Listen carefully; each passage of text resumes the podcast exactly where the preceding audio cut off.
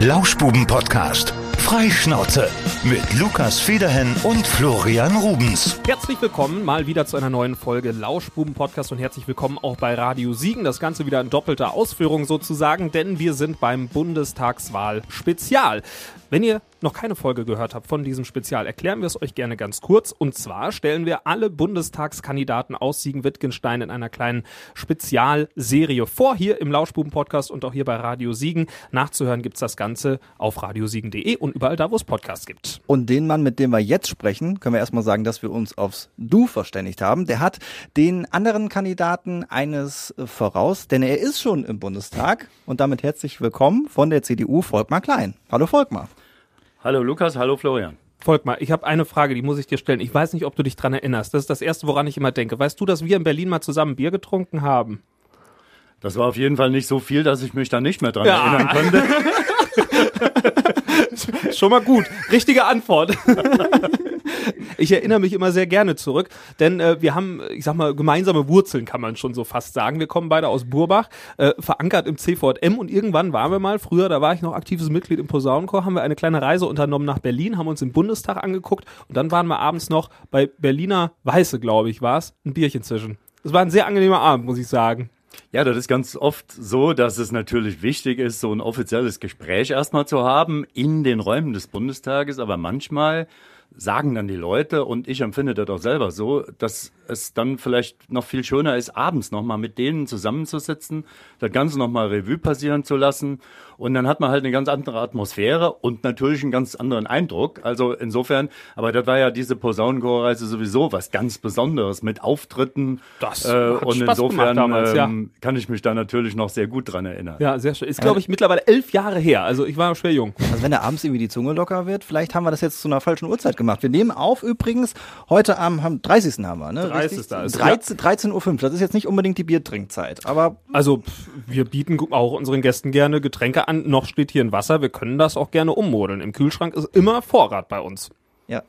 Nee, also ich bleib dann jetzt erstmal besser beim Wasser. Okay. Auch wenn ich äh, ansonsten natürlich gern schon mal ein Bier trinke, ein Siegerländer oder ein Wittgensteiner Bier. Und ich habe ja jetzt gerade auch jetzt schon einige tausend Bierdeckel verteilt Deswegen im Wahlkampf. fragen wir. Und insofern, ähm, ja, hätte ich normalerweise nichts dagegen, aber ich muss gleich auch noch mit dem Auto unterwegs sein und insofern Einverstanden. Wasser. Ich glaube, ich habe gerade die Wittgensteiner Seite erwischt. So? Ja, ja es sind Bierdeckel mit Siegerländer Platt Texten, Sätzen, Wörtern. Weil die eine Seite der Siegerländer äh, Platt kriege ich noch halbwegs hin, so ein bisschen vom Opa mitbekommen, ne? Gondach, Schuhe, Nodder, mir Haare zusammen, mir Basse auf, dat haben wir aus verdient. Heimat is a good Gefühl. Da sind wir eigentlich auch schon im Thema. Das ist ja für dich so, wenn man auf deine privaten Interessen schaut, äh, beispielsweise Heimatverein, ja, das ist so, die Verbundenheit mit Siegen-Wittgenstein ist ja für dich schon ein großes Thema, ne? Ja klar, man muss wissen, wo man herkommt, man muss wissen, wo man zu Hause ist und wenn man das dann eben verbinden kann damit, auch für unsere Region was zu erreichen außerhalb, ähm, diese Kombination hat mir natürlich aber auch beruflich schon immer sehr viel Spaß gemacht. Und insofern bin ich sehr, sehr gerne hier bei uns zu Hause. Und ja, in der Tat viele Jahre bin ich ja auch in Burbach Heimatvereinsvorsitzender gewesen. Ähm, das will ich auch nicht missen. Jetzt ist halt vielleicht sogar, wenn man nicht mehr Vorsitzender ist, viel besser. Dann habe ich beim Museumsfest nämlich Zeit, Deckelsplätze zu backen. Und vorher musste ich immer die Leute begrüßen, mit Journalisten reden. Was für und so ein weiter. Unsinn. Ai, und ai, ai. muss ich heute halt nicht mehr. Ja. Heute werde ich völlig unbehelligt gelassen und darf Deckelsplätze backen. Jetzt musst du aber alle diejenigen, die es jetzt nicht verstehen, noch mitnehmen. Was sind Deckelsplätze? Da, das sollten wir hoffentlich kennen. Ja, aber man muss ja. Ne? Das stimmt, wir sind ja. Das ist ähm, so ein bisschen Markenzeichen vom Museumsfest in Burbach Ende August, also jetzt am letzten Wochenende gerade wieder äh, passiert. Ähm, das ist aus ganz wenigen Zutaten, im Wesentlichen Kartoffeln, ein Teig, der wie so ein Crepe ausgebreitet wird, daher halt Deckelsplätze auf einem Platz, auf einem Eisendeckel, der auf einem Ofen ist, wo richtig Feuer drunter ist. Und das schmeckt eben total gut. Das schätzen die Leute sehr und da stehen die teilweise dann eine Stunde an, bis dass sie endlich einen bekommen können, der dann mit Butter in Papier eingepackt ja, ausgegeben wird. Also quasi so ein, so ein deftiger Crepe, kann man sagen. Also, also es, mir schmeckt es noch ne? besser als Reveco, ne? Also ähm, das ist schon ein feines, feines Zeug. Und das kannst du halt, das schmeckt wirklich nur, wenn du es auf so einer richtigen Eisenplatte machst. Anders funktioniert das nicht. Ich glaube, in der Pfanne würde es nicht schmecken, oder? Ist so. Ich denke schon und das muss auch mit Speck einge... Ähm, da kann man auch kein Öl benutzen, das muss Ja, schon mit ja, ja, Speck ja. eingeschmiert sein. So richtig Also- schön mit der Schwarte dann da drüber, oder wie? Und dann am Ende an. kommt dann noch ungefähr ein ganzer Ich Block muss Butter drauf. euch unbedingt einladen, demnächst mal Ende August. Wie gesagt, jedes Jahr in Borbach zum Museumsfest zu kommen. Ich habe auch schon mal kurze Backkurse gegeben, zum Beispiel für den Bürgermeister unserer Partnerstadt in Tschechien und einige andere. Also das kriegen wir hin. Ja. Das, das hört sich wirklich gut an. Wir sind ja jetzt gerade schon so ein bisschen bei der Kulinarik. Äh, Wir haben schon eine Podcast-Folge zur Bundestagswahl hinter uns. Da haben wir diese Kulinarik so ein bisschen nach hinten verlagert. Aber ich finde, wenn wir jetzt gerade dabei sind, Ja. lass uns unser Menü machen. Wir haben äh, in der letzten Folge, das war die erste mit Horst Günther Linde, haben wir schon unser Menü gemacht. Es geht darum, dass du uns, Volkmar, äh, so ein bisschen ähm, ja, sagen würdest, äh, woraus du wählen würdest. Wir fangen mit Aperitif an, gehen quasi zur Vorspeise und so weiter. Lukas hat äh, alle Gänge im Blick. Ja, das ist so ein bisschen so, ähm, der Lauschbuben-Podcast lebt sehr von Kulinarik. Wir beide sind große Fans von Essen und wir sagen, durch Essen kann man die Leute immer kennenlernen. Und deswegen fangen wir an mit einem Aperitif und wir würden dich fragen, wenn du auswählen könntest, frei auswählen, was wäre dein persönlicher Aperitif im Restaurant? Das Getränk vorneweg. Auf jeden Fall kein Sekt, Der macht immer einen dicken Kopf. ne? eher, Ja, ja. eher ein Sherry oder lieber, lieber ein Bier. Die Antwort haben wir schon mal gehört. Ja, Aber ja ist auch eine absolut verachten. berechtigte Sache. Welches Bier darf sein? Das dürfen Ja, wir das ist erzählen, dürfen wir jetzt total schwierig. Also Jetzt kann man sich ich eigentlich nur Feinde machen, ne? Sowohl Bosch wie auch Krombacher im Keller stehen und äh, die werden auch da abwechselnd rausgeholt. Einverstanden. So nach Lust und Laune, ne, was dann an dem Tag vielleicht besser mundet. So, jetzt ist das erste Bier schon intus. Es hat gut geschmeckt. Jetzt kommt die Vorspeise. Was wird aufgetischt? Ich esse gerne auch mal eine Suppe. Mhm. Am besten eine Gemüse, Cremesuppe mit Gemüse aus dem eigenen Garten. Das ist jetzt in der Erntezeit natürlich Pflicht. Was wächst da so bei dir im Garten? Auch da wächst eine ganze Menge. Also Zucchini mehr, als wir essen können. ähm, Bohnen, Kürbisse, ein paar Maiskolben, die kann man schön braten.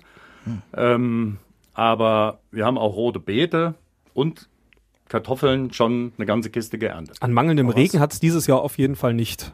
Es ist nicht gescheitert. Ja, Müsste gut gewachsen sein, das Zeug. Ist wohl wahr. Vorspeise also eine schöne Gemüsesuppe, äh, püriert mag ich auch gerne, Kürbis vor allem. Ähm, und dann auch so einen Schuss Basilikum oben rein. Sehr gerne. Sehr Oder so ein lecker. Sahnehäubchen, Oh ne? ja, oh ja. Folgt mal, äh, Hauptspeise, Hauptgang. Also, das ist ja immer die Frage, ob ich selber fürs Vorbereiten zuständig bin oder nicht. Wenn ich selber dafür zuständig bin, dann gibt es bei uns eigentlich als Hauptspeise, dann machen wir schon mal Scherz und sagen diesmal mal was völlig anderes. Also Dann gut gibt's ein ist, Krüstchen. gut ist, wenn irgendwie vom Vortag noch Kartoffeln oder Nudeln übrig geblieben sind, die kann man dann braten, aber vor allen Dingen alles mögliche andere da rein. Die klassische Restepfanne. Ähm, ja, aber manchmal müssen auch extra Reste produziert werden, damit die Pfanne, damit die Pfanne dann voll wird. Also das mache ich sehr, sehr gerne und äh, vielleicht zwischendurch noch einfach in Olivenöl ein paar alte Brotscheiben gebraten. Die kann man auch gut essen. Und wenn ich nicht selber das machen muss, äh, dann finde ich allerdings auch ein richtiges, kräftiges Schnitzel oder ein Stück. Aber es muss auch alles sehr lange gebraten sein. Das ist auch beim Grillen im Garten so. Da machen sich meine Freunde schon mal lustig. oh und nein, sagen, nicht well done, oder? Wenn ich, nein, nicht well done. Okay. Very, very well done. Ach du je. Also, Das ist eine äh, Todsünde. Die Engländer würden sagen double dead. Ja. Ähm, und ja, das ist dann schon in Ordnung. Also, wenn ich selber nicht dafür zuständig bin, dann gerne auch Fisch oder Schnitzel oder alles mögliche andere. Sonst die erweiterte Restepfanne. Ich glaube, Flo und ich, wir sind beide große Fans von wirklich gutem Rinderfilet. Medium. Medium. Oder jetzt am Dann bin ich Wochenende. sofort Vegetarier. Ja. Also, das, man darf ein Steak doch nicht durchbraten. Ich muss da eine Anekdote erzählen von der, von der ehemaligen Kollegin Natascha Brücker. Ich weiß nicht, ob ich sie erzählen darf. Ich mache es jetzt aber Bitte? trotzdem. Sie hat nämlich immer erzählt von ihrem Papa, wenn die Mama Steaks gebraten hat in der Pfanne und es war zu weit, dann hat er immer gesagt, hör mal, ich weiß gar nicht, wie die Mutter heißt, Sieglinde, wenn du das nächste Mal das Steak brätst, dann ziehst du vorher dem Pferd den Sattel ab. oh, Wenn er, sehr nett. wenn er zu durch war. Ja, Ne? aber ich kann es nachvollziehen. Ein Steak. Okay, einmal double well done, haben wir so notiert. Wir kommen zur Nachspeise. Was darf's da sein? In welche Richtung geht's? Am liebsten nicht unbedingt was Süßes. Also Mhm. wenn überhaupt Nachspeise. Man kann ja auch als, als Nachtisch noch so ein kleines Schnitzel hinterher kriegen. oder, oder ein Stück Käse. Ja, okay. Also, mit Käseplatte. Käseplatte, super. Gern mit Feigensenf. Das heißt, wir haben unseren Hauptgang, wir haben unsere Nachspeise, wir haben die Vorspeise. Jetzt fehlt eigentlich nur noch der, ich glaube, Digestiv nennt man ihn, das Getränk hinterher, zum Runterspülen sozusagen. Also, Darf ich raten? Du, du gibst einen Tipp ab und ich gebe einen Tipp ab. jetzt bin ich aber mal gespannt. Was äh, trinkt Volkmar Klein als Aperitif? Ein Ramazzotti. Nee, ich sag eher so ein Obstbrand. Am besten Marille. Ja, nicht schlecht. Ja, da gibt's ja hier auch in der Region, sag ich mal, äh, ganz gute Sachen, die man hier äh, kaufen kann, die hier destilliert wurden. Äh, gibt's so feine Tröpfchen auf jeden Fall. Das eine oder andere ist dabei. So, das heißt, den Kulinarikteil haben wir schon mal abgehandelt mit Volkmar Klein. Wenn ihr gerade frisch zugeschaltet habt, wundert euch nicht, ihr hört Radio Siegen und gleichzeitig auch den Lauschbuben-Podcast zum Bundestagswahl Spezial. Wir stellen euch die Kandidaten vor und sind bei der CDU angelangt. Die Partei haben wir noch gar nicht genannt und das heißt, das ist eigentlich eine super Überleitung zum Politischen. Und falls ihr jetzt noch nicht alles hören konntet und gerne auch mal wissen möchtet, was Volkmar Klein vielleicht als Vorspeise bei einem Restaurantbesuch oder zu Hause denn gerne isst, dann könnt ihr das nachhören, wie gesagt, radiosiegen.de und überall da, wo es Podcasts gibt. Ganz genau. Wir werden ein bisschen politischer. Äh, Vielleicht für die Einordnung. Äh, Die Aufzeichnung ist am 30. August. Die Welt wird sich jetzt in den nächsten zwei Wochen ein bisschen weiterdrehen. Falls jetzt irgendwas passiert ist, was wir noch äh, nicht berücksichtigen, dann seht uns das bitte nach. Stand jetzt ist es übrigens, und ich weiß nicht, ähm, ob das Volkmar Klein gefallen kann, Armin Laschet so ein bisschen im Umfragetief. Nach dem Triell gestern, was lief im Fernsehen. Ja, eher ja vor dem Triell. Ich denke, je mehr Inhalte diskutiert werden und die Leute sich nicht mehr auf irgendwelche Oberflächlichkeiten wie Lebensläufe oder auch mal Lachen an der falschen Stelle konzentrieren, sondern darüber nachdenken, was wichtig ist für die Zukunft unseres Landes, dann gewinnt er. Und das ist auch gestern bei diesem Triell deutlich geworden. Und ich glaube, es gibt noch mehr Möglichkeiten, ähm, alle gemeinsam zu hören. Und da mache ich mir dann überhaupt keine Sorge. Inhalte im Mittelpunkt, Armin Laschet vorne. Jetzt sagst du, dass es ähm, so Belanglosigkeiten, Oberflächlichkeiten sind, so ein Lebenslauf oder so ein Auftreten.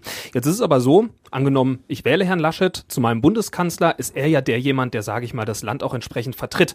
Wenn ich dann je jemand habe, der bei öffentlichen Auftritten sich solche Fauxpas leistet, möchte ich das als Bürger ja nicht unbedingt haben.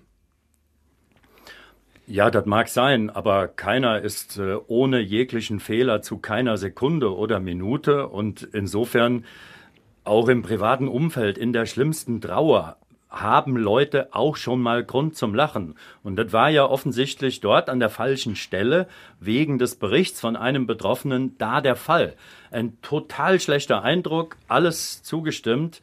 Aber das ist eben nicht eine Frage darüber oder kein Anhaltspunkt dafür, wer kann ein Land führen.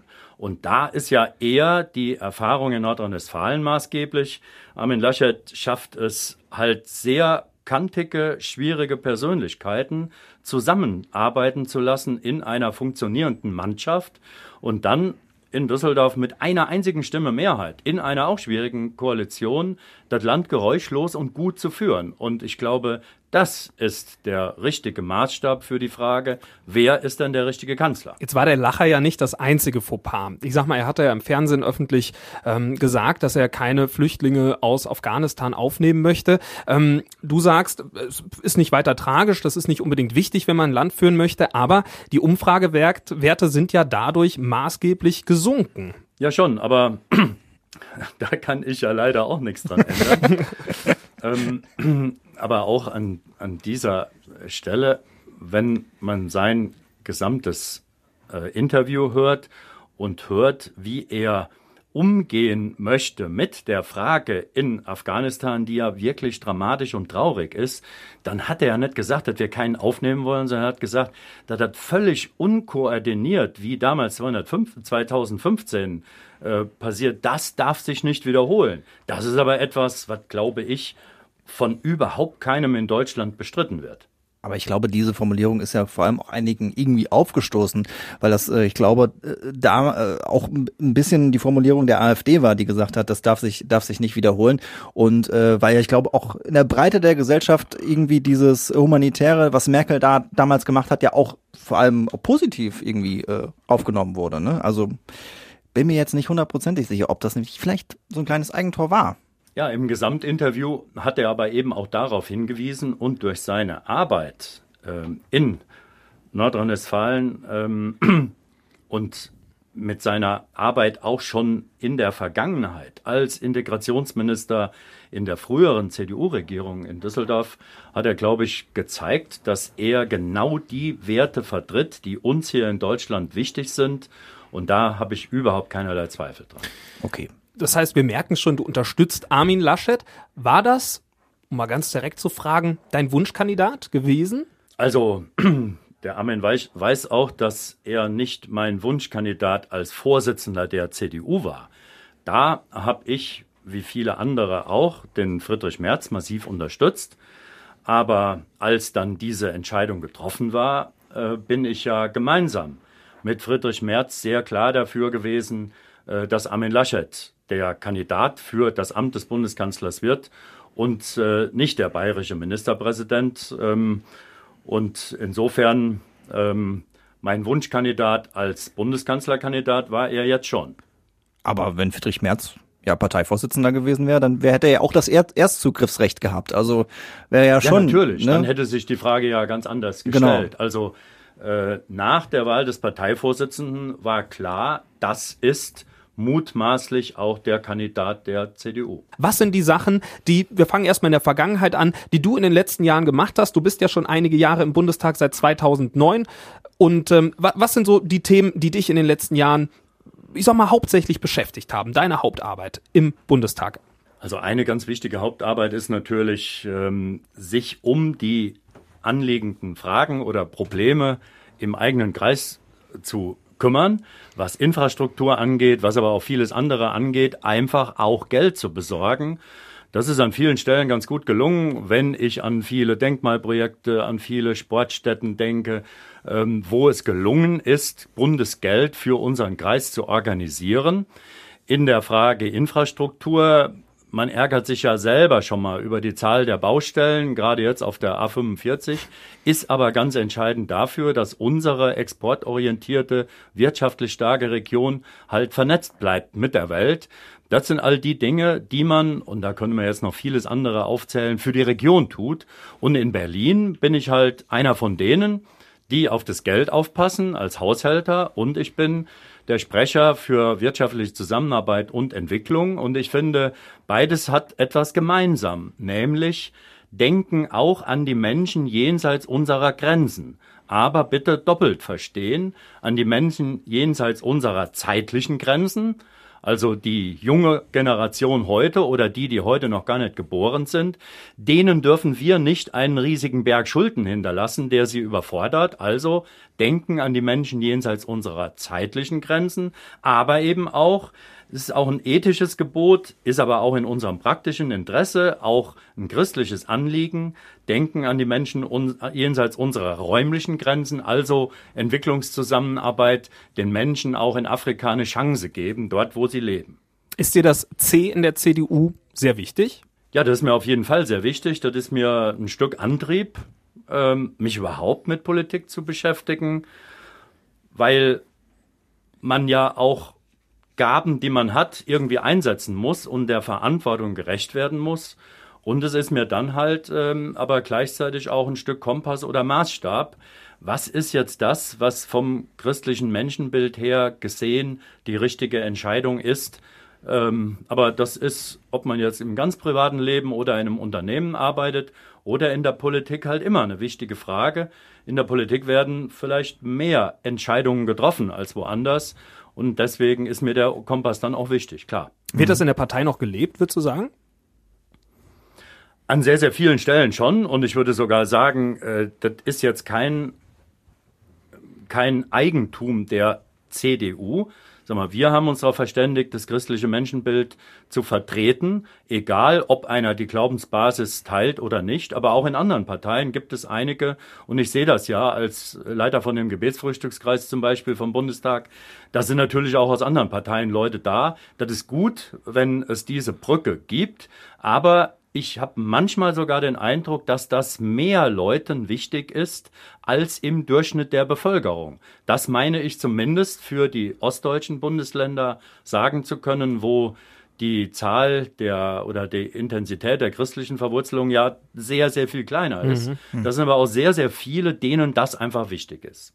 Und die sich dementsprechend einsetzen. Ihr hört den Lauschbuben-Podcast bei Radio Siegen. Das ist unser Bundestagswahlkampf-Spezial. Jetzt mit ähm, CDU-Mann Volkmar Klein, der wieder in den Bundestag rein will. Er ist schon seit einigen Jahren drin. Wie viele waren es eigentlich? Einige, ne? Seit 2009. 2009. Das sind ja mittlerweile ordentlich ein alter Hase im Geschäft, könnte man schon fast sagen. Wie, wie ist das eigentlich im Bundestag, um nochmal so, so ein bisschen so einen Eindruck zu bekommen? Wie sieht dann typischer Arbeitsalltag aus? Ich kann mir das immer sehr schlecht vorstellen. Was macht ein Genau. Bundestagsabgeordneter? Und wie lang vielleicht auch in Berlin und wie viel Zeit in Siegen-Wittgenstein? Also es sind ungefähr vielleicht knapp jede zweite Woche äh, ist eine Sitzungswoche in Berlin, wo man dann ähm, von montags irgendwann bis freitags nachmittags äh, in Berlin ist. Plenarsitzungen und Ausschusssitzungen ist das eine, aber viel wichtiger sind halt unzählige Gespräche am Rande. Ich treffe mich zum Beispiel dann regelmäßig mit allen möglichen Organisationen, die irgendwie mit Entwicklungszusammenarbeit zu tun haben oder auch mit internationalen ähm, Problemen. Ähm, und insofern sind die Tage in Berlin dann relativ voll ausgefüllt und manchmal bin ich auch abends um 10 erst das erste Mal im Büro, äh, um dann noch mal zu gucken, was sind denn alles für, für Mails eingegangen oder was sind von meinen Mitarbeitern schon an Antworten vorbereitet worden. Die Wochen, wo ich dann nicht in Berlin bin, bin ich halt im Siegerland, im Wittgensteiner Land unterwegs, um mit möglichst vielen zu reden, die von irgendwelchen anstehenden Fragen oder Problemen und Gesetzen betroffen sind, äh, um eben einfach zu fragen, ja, wie kommt das bei euch an? Wie ist das mit, mit Wald, mit Entschädigungen für Borkenkäfer, was auch immer. Also ganz, ganz viele Gespräche hier. Und wenn nicht gerade Corona ist, dann bin ich als Entwicklungssprecher allerdings auch äh, relativ viel unterwegs. Ähm, in aller Welt hätte ich fast gesagt, also eher an den unfreundlichen Orten, meinetwegen in Flüchtlingslagern am Tschadsee oder irgendwo sonst in, in, in Afrika, wo es darum geht, zu überlegen, wie kann es denn mehr Perspektive und Chancen für die Menschen dort geben, humanitär oder halt einfach als sich selbst tragende Entwicklung. Beides ist mir wichtig. Da haben wir auf jeden Fall so einen kleinen Einblick in deine Arbeitswelt schon äh, bekommen. Die ist äh, vielfältig. Du hast jetzt mehrere Themen angesprochen, wofür du dich einsetzt. Ich würde vielleicht bei einem nochmal einhaken und du hast äh, es gerade eben gesagt, Borkenkäfer. ähm, infolge des Klimawandels kann man, denke ich, auch so benennen. Wir haben es jetzt durch die Flut ähm, vor mehreren Wochen dann nochmal wirklich am Leib zu spüren bekommen. Ich sag mal, wenn das bei uns runtergegangen wäre, hätte es wahrscheinlich ganz ähnliche Folgen gegeben wie äh, da im Rheinland und ähm, in der weiteren Nachbarschaft in, in, in Hessen äh, beziehungsweise Rheinland-Pfalz. Und äh, deshalb auch nochmal die Frage, es ist eine Riesenaufgabe. Wir haben hier äh, ganz, ganz viele äh, tote, tote Bäume rumstehen. Ähm, es muss, äh, müssen neue Bäume gepflanzt werden. Diese Aufgabe, wie kannst du da als Bundestagsabgeordneter äh, eigentlich unterstützen? Naja, einmal ähm, im Gespräch mit den Waldgenossenschaften, mit den Haubergsgenossenschaften und Waldbesitzern darüber nachdenken, ähm, wie kann man denn jetzt helfen, die Wiederaufforstung zu finanzieren. Da stellt der Bund jetzt erhebliche Gelder zur Verfügung, um die Schäden da ein Stück zu minimieren. Ich bin aber eigentlich seit meinem Studium ein Anhänger davon gewesen, den Wald irgendwie im Zertifikatehandel mit drin zu haben. Früher wurde das immer komplett abgelehnt. Heute ähm, findet diese Idee immer mehr Zuspruch, entweder im Zertifikatehandel oder aber in Form einer wie auch immer gearteten quasi Beteiligung der Öffentlichkeit an der Umwelt- und Klimadienstleistung, die der Wald ja erbringt. Egal wie es organisiert ist, wir als der waldreichste Kreis hätten als Region da definitiv etwas davon. Und das ist zum Beispiel jetzt aktuell einer meiner Hauptgesprächsthemen. Immer wieder Bohren dicker Bretter in Berlin. Aber wir sind jetzt relativ nah dran. Das ist dann gut für unseren Wald und gut für unsere Region. Du hast gerade ähm, ähm, gesagt, äh, äh, den, mit den. Zertifikaten. Vielleicht nimmst du da unsere Hörer auch nochmal mit. Was, was, was ist damit gemeint? Also da ist ja die Idee zu sagen, wir brauchen auf jeden Fall eine ganz drastische Reduzierung von CO2-Ausstoß in unserem Land und weltweit. Und dann könnte man ja sagen, jeder muss ein bisschen weniger CO2 ausstoßen, jeder x Prozent weniger. Man kann das aber, und das macht eben äh, Europa schon seit langem, das wesentlich intelligenter machen und sagen, wir haben das Ziel, x Prozent weniger zu emittieren und wer aber jetzt mit relativ leichten technischen Möglichkeiten und relativ billiger sehr viel mehr einsparen kann, der soll das aber auch machen. Der hätte ja sonst gar keinen Anreiz dafür. Und ein anderer, der meinetwegen in einer Gießerei oder wo auch immer das so schnell jetzt nicht hinkriegt, der soll ja trotzdem weiter an unserem Industrieleben teilnehmen. Der muss dann diese diesen Überschuss an Zertifikaten kaufen. Also mehr oder so, weniger ein Bonus, wenn man besonders äh, sauber ist mit seiner Firma. Genau.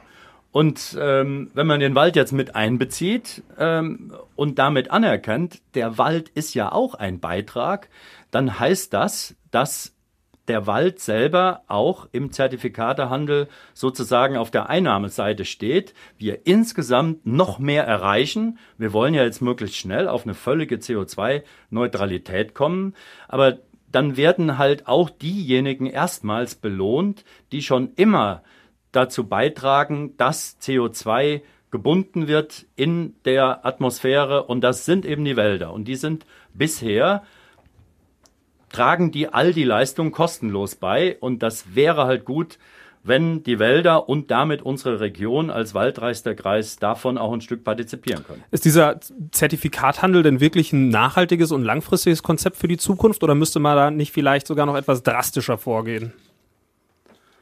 Nein, das ist schon äh, sehr nachhaltig, weil die Anzahl der Zertifikate sinkt ja ständig. Das heißt, die Ziele, die Einsparziele, die werden auf jeden Fall erreicht.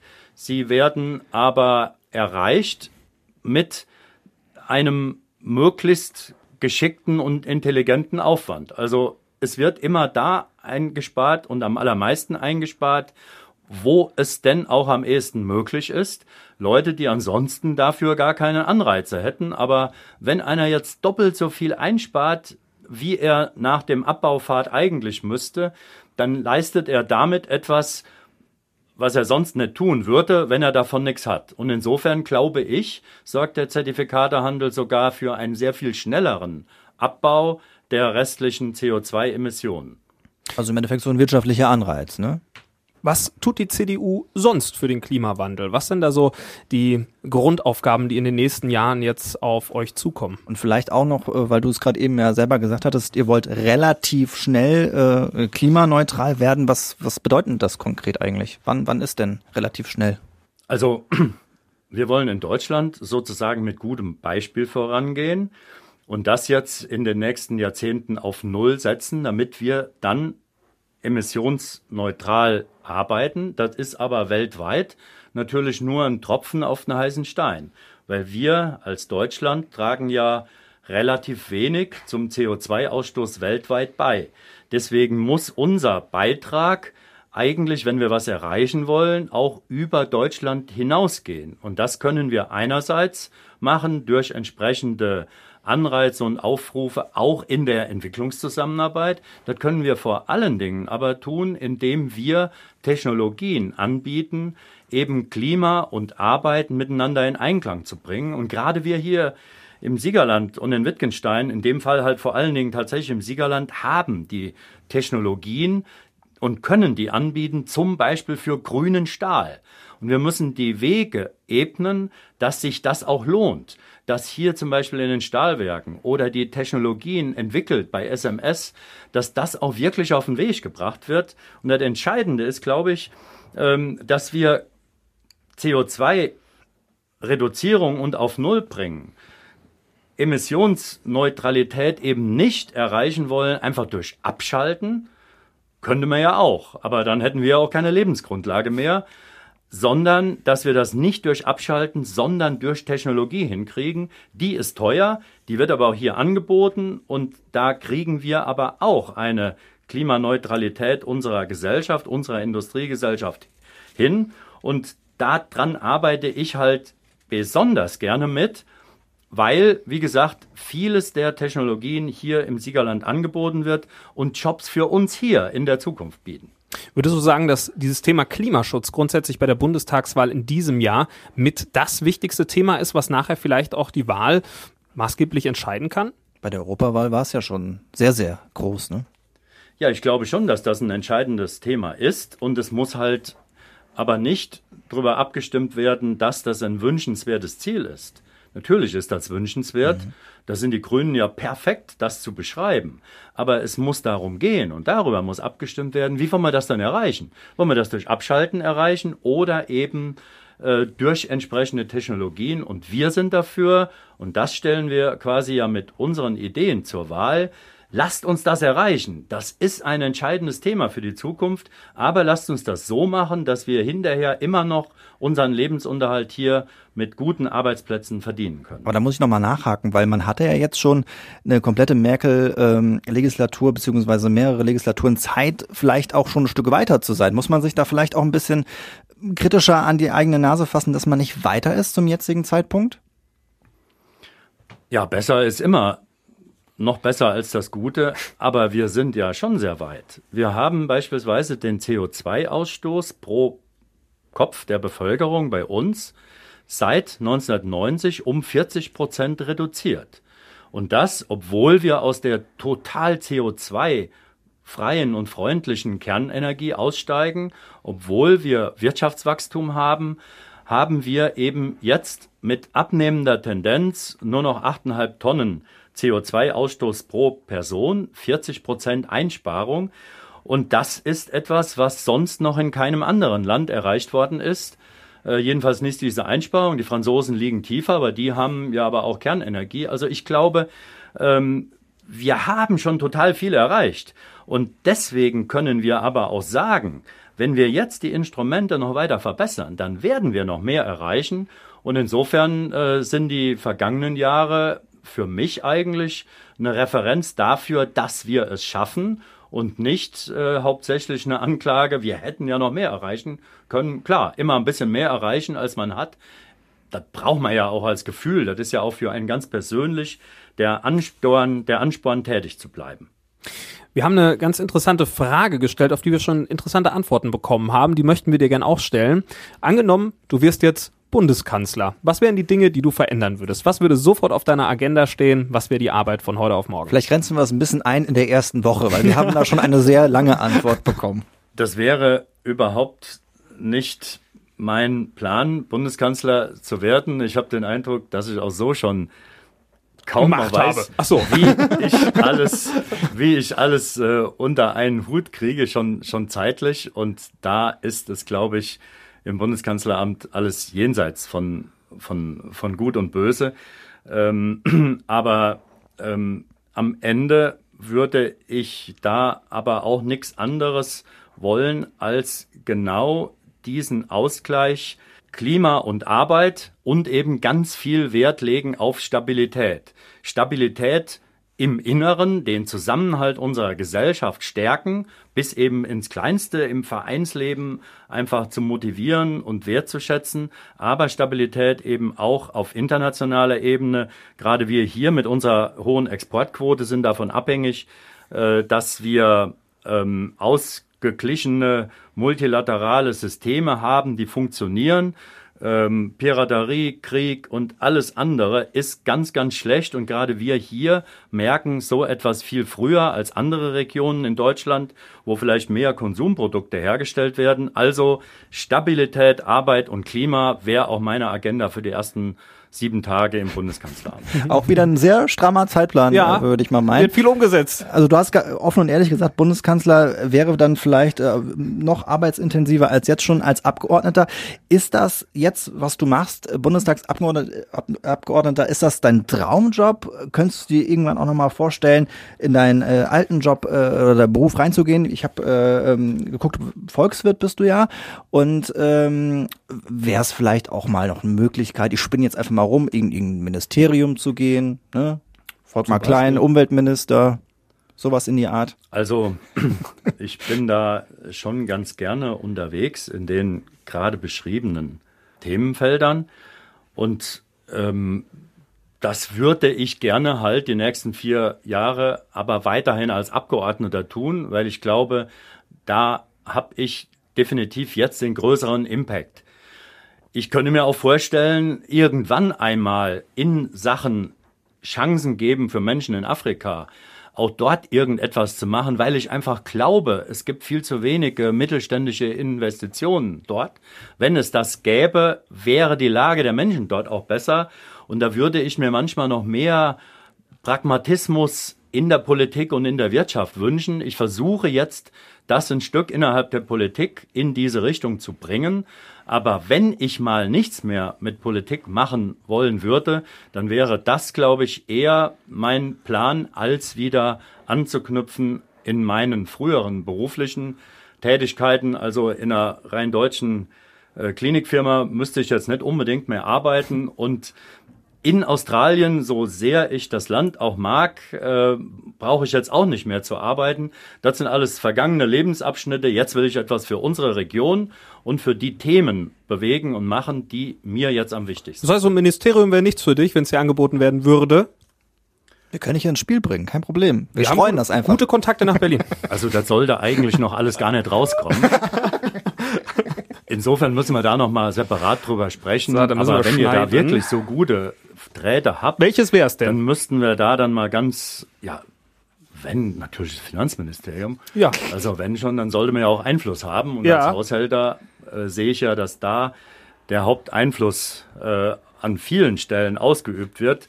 Aber lass uns da nochmal separat drüber. So, notieren wir auf Wiedervorlage. Unter drei sagt man ja dann auch nochmal, ne, dass man da nochmal äh, genau. ein bisschen äh, spricht. So, ich muss jetzt doch noch ein bisschen ernst werden. Wir haben über Armin Laschet gesprochen. Das äh, hat man gemerkt, das hat dir jetzt auch nicht so einen großen Spaß gemacht. Ne? Äh, ist halt gerade ein schwieriges Thema. Wir müssen aber auch nochmal auf die CDU gucken, was sie so in der letzten äh, Legislatur, es sind mehrere unter Angela Merkel so erreicht hat.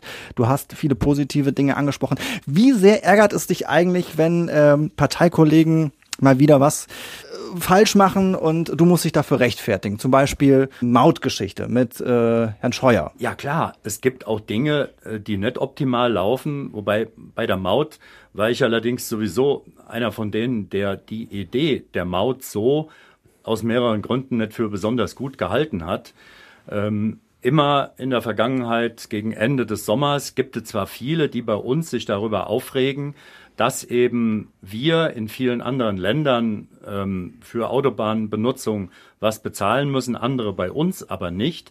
Nur wenn man dann an die Umsetzung geht, dann sind eben so viele konkrete Probleme da und die Autobahnen sind ja gebaut, damit die Autos und die LKWs eben nicht mehr über Landstraßen fahren.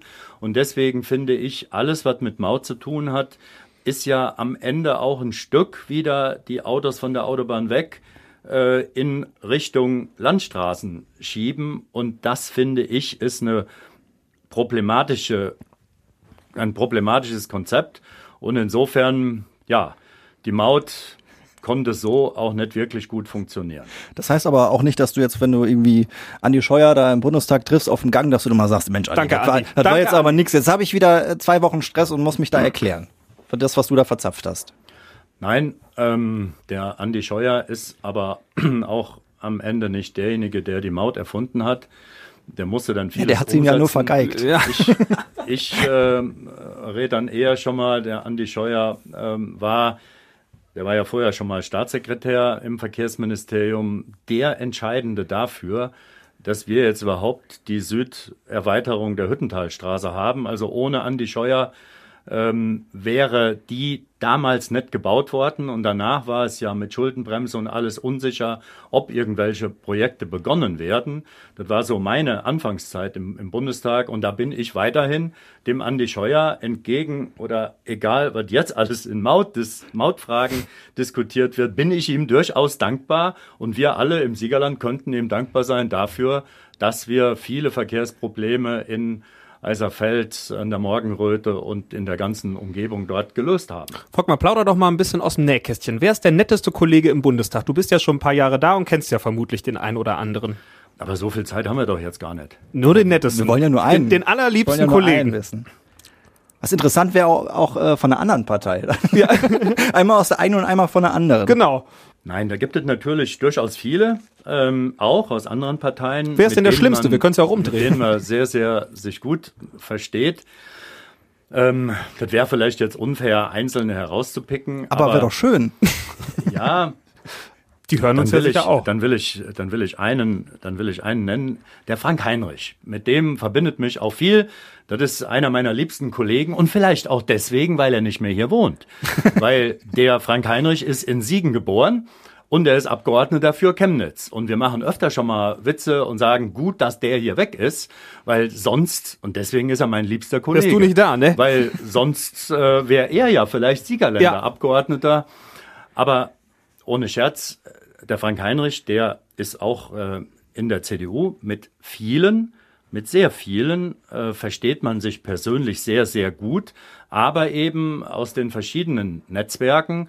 Zwischen den Haushältern ist da definitiv der Fall, quer über Fraktionsgrenzen im Gebetsfrühstückskreis. Da sind jetzt auch noch andere, auch aus anderen Fraktionen, die ich in der Zwischenzeit persönlich auch als Freund bezeichnen würde. Das wollte ich gerade fragen. Ist das so? Also ich meine, wir hier im Kollegi- Kollegium, wir unternehmen gerne auch mal was zusammen. Trifft man sich schon mal mit den anderen Abgeordneten? Ist das wirklich so eine kollegiale Gemeinschaft, die man da hat, auch parteiübergreifend? Also mit dem Treffen ist das relativ schwierig, weil die Terminkalender halt immer voll sind. Aber mit mir war es ja auch schon Bier trinken. Aber deswegen habe ich ja auch keine Zeit, mich mit Kollegen Ach so, jetzt bin ich schuld. Na toll. Ähm, weil in der Tat halt sehr viele Besucher aus dem Siegerland oder aus Wittgenstein da sind. Und dann ist das natürlich, also einmal du persönlich, aber Siegerländer und Wittgensteiner insgesamt klare Priorität gegenüber den, den Kolleginnen und Kollegen. Aber trotzdem gibt es natürlich an vielen Stellen die Möglichkeiten, miteinander ins Gespräch zu kommen. Und wenn irgendwo ähm, bei Besichtigungsterminen ähm, im Ausschuss oder bei Veranstaltungen, äh, dann steht man halt mit anderen auch gemeinsam zusammen und dann entwickelt sich natürlich auch ein Stück persönliche Freundschaft an vielen Stellen. Ähm, also insofern, ähm, es wird ja schon mal gesagt, ähm, Freund, Feind, Parteifreund, das ist alles Unfug. Das ist genauso wie in anderen Vereinen auch. Da versteht man sich mit einigen total gut, mit anderen vielleicht nicht ganz so gut, aber das Zusammenleben, das muss man ja trotzdem gemeinsam hinkriegen und das gelingt eigentlich ganz vernünftig. Ich glaube, über diesen Mikrokosmos Bundestag könnte man eine komplette Folge machen, allein was es da an Regeln gibt. Ich meine mich zu erinnern, ich bin mir jetzt nicht komplett sicher, aber du kannst mich da sicher korrigieren oder auch bestätigen, dass man, wenn man auf seinem Platz im Plenarsaal sitzt, da kein Wasser trinken darf, ne? Nur am Rednerpult, wie war das? Also man, Oh, oh. Darf man doch. Nein, also man darf äh, nichts zu essen oder zu trinken mit in den Plenarsaal nehmen. Eigentlich. Also insofern ist das völlig ausgeschlossen. Wenn man aber am Rednerpult steht, dann kriegt man immer dort ein Glas Wasser hingestellt. Und wenn man das, das geht mir auch oft so, dann während der Rede gar nicht unbedingt braucht, ich habe jetzt auch noch kein Wasser getrunken, das steht aber da, ich persönlich bin auch gegen die Verschwendung von Lebensmitteln, dann nimmt man sich das Glas und nimmt das dann mit an seinen Platz und dann ist das Ah. nicht verboten, das auch dort zu trinken. Aber Chancen nutzen. von außerhalb mitbringen, das geht, glaube ich, das geht, glaube ich, nicht. Ich, ich gucke mir äh, ganz häufig Videos an aus dem Bundestag von Ordnungsrufen. Ich finde das immer sehr spannend, wenn dann der Chef sagt, so, äh, jetzt hier, das war aber nicht in Ordnung. Hast du schon mal einen Ordnungsruf bekommen? Ich habe noch keinen Ordnungsruf. Hätte ich auch bekommen. nicht gedacht, muss ich ehrlich sagen. Aber da gibt's schon mal so Kandidaten, das sind spannende Sachen. Gibt, gibt's wirklich noch aktuell, ich schaue jetzt selten Phoenix, muss ich sagen, aber gibt's wirklich noch so dieses Geschrei aus den Reihen? Wird sich da noch so richtig gezopft oder würdest du sagen, pff, ja, so in letzter Zeit oder im Vergleich vielleicht auch zum Anfang, als du in den Bundestag reingekommen bist, 2009, hat sich das verändert? Also das ab und an mal ähm, das entsprechend äh, lauter oder emotionaler wurde, das ist eigentlich schon, schon immer der Fall gewesen. Aber ich sag mal, auch wenn es mal einen Ordnungsruf gibt für irgendwie vielleicht eine etwas zu bajuwarische Ausdrucksweise, dann ist das ja eher von allen am Ende doch geschätzt und vielleicht auch gar nicht so böse gemeint. Ein bisschen haben sich die Zeiten aber doch geändert, weil die Art der auch dann schon mal hasserfüllten Ordn äh, Ordnungsrufe, nein, der hasserfüllten Zwischenrufe und Anschuldigungen, äh, da ist die AfD schon eine ganz andere Klasse von, von, von Fraktionen. Also da sind oft, da sind oft Worte und Zwischenrufe, äh, die kann man jetzt nicht mehr unter bayerisch rustikal fassen, sondern die sind einfach da, da ist auch schon mal Hass drin. Mhm. Und das ist nicht gut. Ja. Und das ist schon eine Veränderung, ja. die, die, man, die man erleben kann. Das würde ich so unterschreiben, glaube ich. Hass mhm. ist nicht schön. Volkmar, du wirst es kennen aus den Reden vom Bundestag. Irgendwann ist die Redezeit vorbei. Das ist jetzt langsam der Fall. Jetzt haben wir gar nicht über die Maskenaffäre gesprochen. Ja. Mist. müssen wir uns wohl noch mal treffen. Aber wir haben noch eine äh, ganz entscheidende Frage, die äh, du sehr gerne auch noch kurz beantworten darfst.